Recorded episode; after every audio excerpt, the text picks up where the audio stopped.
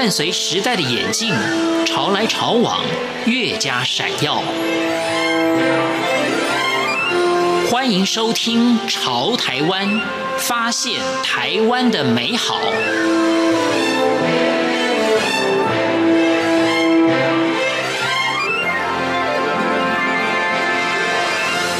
听众朋友，大家好，欢迎收听今天的《潮台湾》，我是贤琴。斜杠是现代人在多重压力下的职场求生术。畅销书作家黄大米在二零一八年之前是上班族，现在他拥有多元的身份，在不同的领域中创造财富。今天潮台湾节目，黄大米将分享如何打造斜杠人生。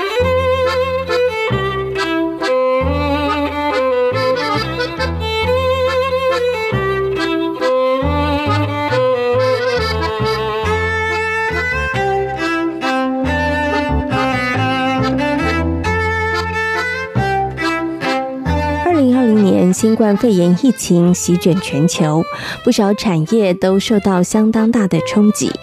有人说，今年对于投入职场的年轻人而言，相对是辛苦的。但黄大米认为，新时代的年轻人拥有比上一代更好的工作或者是发展的可能。其实我一直不觉得哈有什么叫做最辛苦的时候，因为我觉得每一个世代它有自己的难题，也有自己的机会。比方说，像这个时代的机会，就是说，其实有很多人就会开始做 YouTuber，嗯哼哼，或者是做自媒体、经营 IG。嗯哼。然后，我觉得这个在过去而言，对我们这个上一代不可能啊。可是这个就是他们利息点。其实对他们现在而言，他们上班跟我们的概念是不一样的。因为我现在在大学工作，所以呢，我就是跟学生们聊一下，其实他们很讲究的就是生活跟工作要做切割。嗯哼。那他们，要均衡吧？对，他们不想要。在下班之后，还把所有的生命卖给公司。那他们做了切割之后，其实他们会希望，就是他们下班时候是做自己的兴趣。那我们会觉得说，当你开始做自己的兴趣的时候，就是你很好的斜杠的开始。因为你知道，当一个人他一直很在乎钱的时候，他会一直担心那个钱什么时候才会来。嗯那你就会很快会觉得啊，这个日子好煎熬哦，我都已经付出了这么多，你会计算。可是当你在做兴趣的时候呢，你就会觉得啊，我要紧啊，啊，我真的很开心。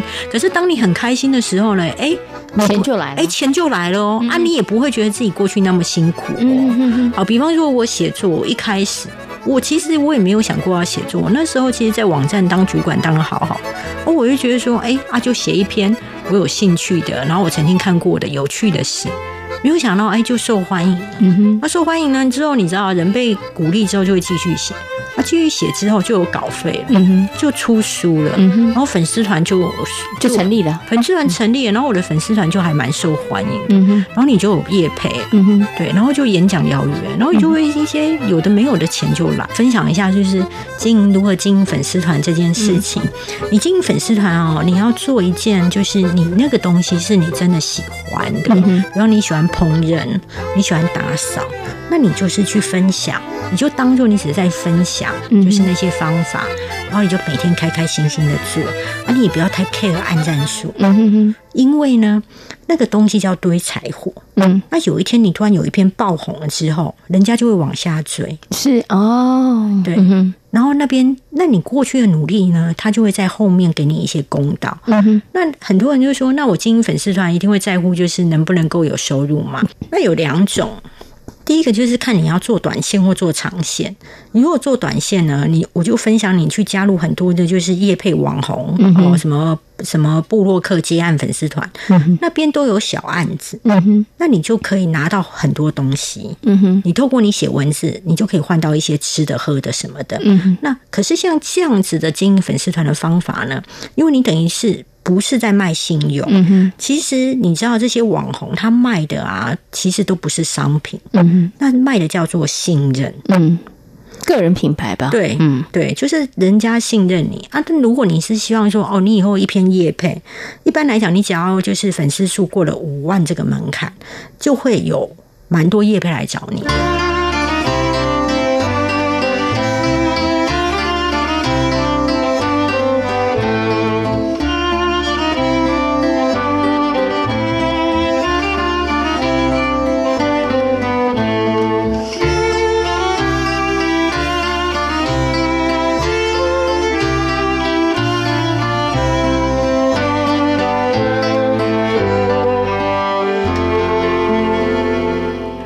零一八年，王大米出版第一本书，就晋升为畅销书作家的行列。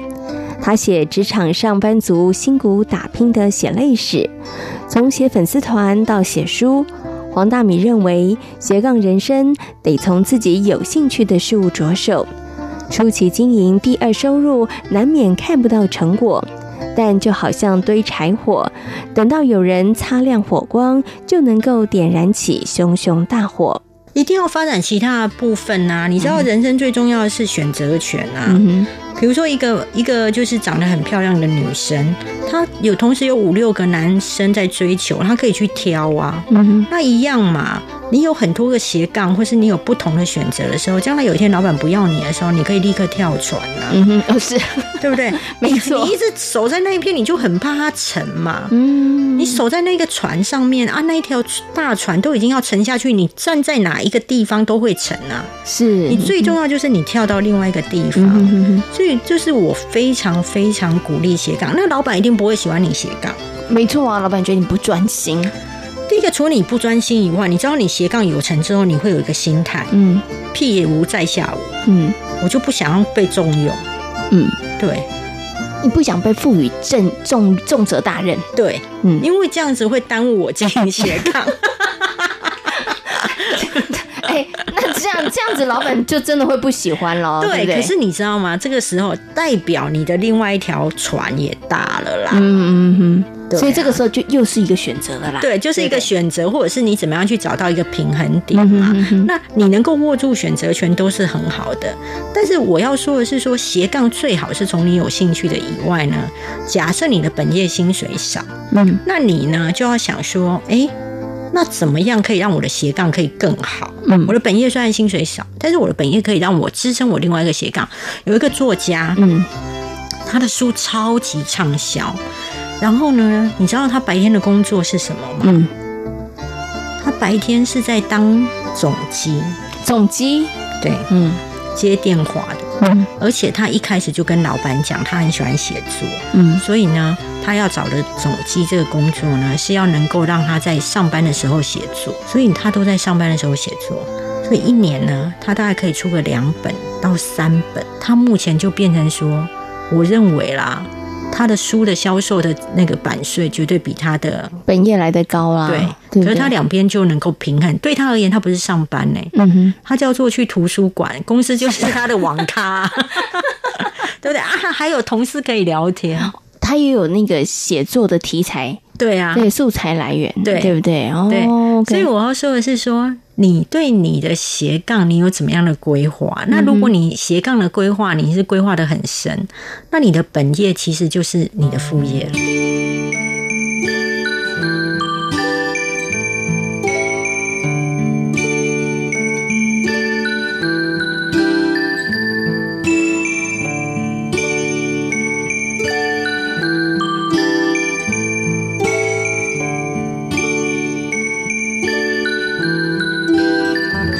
从一而终的工作形态，不再是现代年轻人所追求的。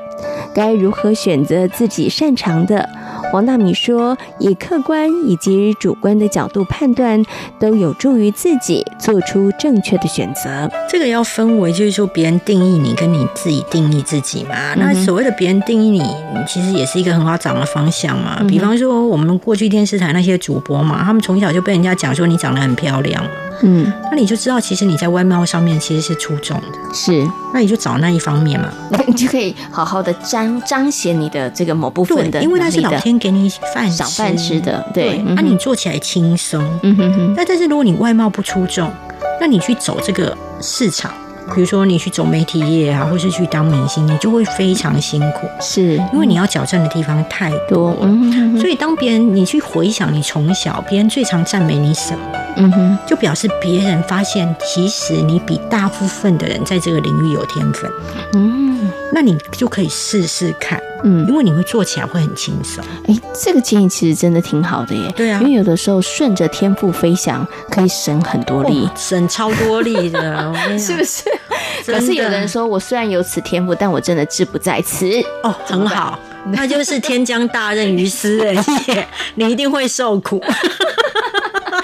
所以我们就抱着一个吃苦耐劳的心情嘛。对对对，但是你知道吗？因为你天分不在此，对，所以你要补的功课太多了。嗯哼，所以你要知道一件事情，你前面的时候呢，你一定会被打击。嗯，因为你要跟一群很有天分的人比，所以当那时候你在补这些功课的时候呢，你不要太哀怨。嗯，你补久了就会补起来。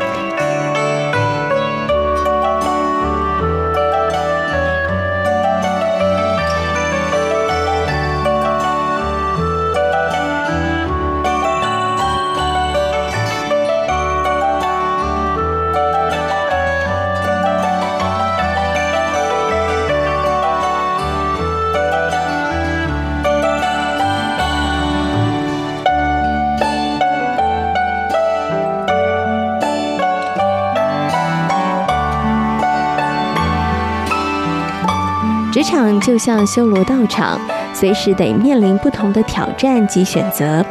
王大米认为，职场生涯是一路高升，还是持平往下？三十五岁是重要的关键。你知道，三十五岁啊，是一个很重要的在职涯上面的分水岭。嗯，为什么是三十五啊？这个是来自人资，很多人资呢，比方说基层的工作，嗯，他基层的工作只用到差不多三十五岁以下。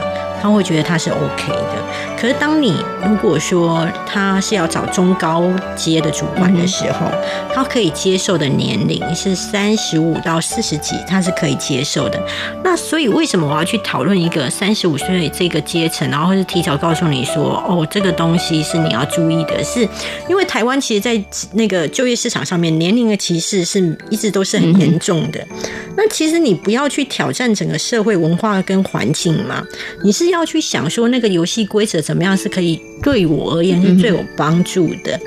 那三十五以下的时候，很多人就会觉得说没关系嘛，我工作啊，我就是当一个基层员工，那没有什么。可是很可怕的一点是说，因为现在的孩子都会觉得我去当那个主管干嘛啦？我多个三千五千，啊，我要还管我的属下，我还要看他的班表，我还要看他脸色，我不要。嗯。可是这很危险，嗯，因为你知道，你很快年纪在往上走的时候，你又没有主管的资历的时候，你可能就会被淘汰了。你会觉得你工作越来越难找，嗯，然后你会觉得你收入上面啊一直没成长破。可是你知道，当你年纪变大的时候啊，也不是你省吃俭用就可以，嗯，你的爸爸妈妈会生病，你的小孩要念书，对，你生活的负担在变大。然后呢，社会的眼光会越来越现实。你年轻的时候赚不到钱，大家会觉得没有什么。刚出社会，嗯，你过了三十五岁赚不到钱的时候，除非你的那个心理素质很高，连你自己都会开始怀疑自己，会怀疑人生。对啊，你会想说，我到底在干嘛？对，然后我都一把年纪了，我还在那边两万多。对不对？是你内心会否定你自己。嗯哼。那我写这本书是希望你先了解一下它的游戏规则。嗯哼。然后你就会知道说，哦，原来当主管升迁，嗯，可能是一条你如必经的路了。对，你如果薪水想要往上爬，嗯哼，那你没有，我没有说你要一直在往上爬，因为一直往上爬的路其实是越来越艰辛嘛。嗯。那但是你曾经拿过一个主管的资历。大家会就会觉得你有那个能力，嗯，然后你就会延长你的职涯寿命，你会从三十五延长到四十几，嗯，是，嗯哼，那那就拉长了嘛，嗯，那你薪资的天空也就在拉高，嗯哼，那我觉得就蛮好的。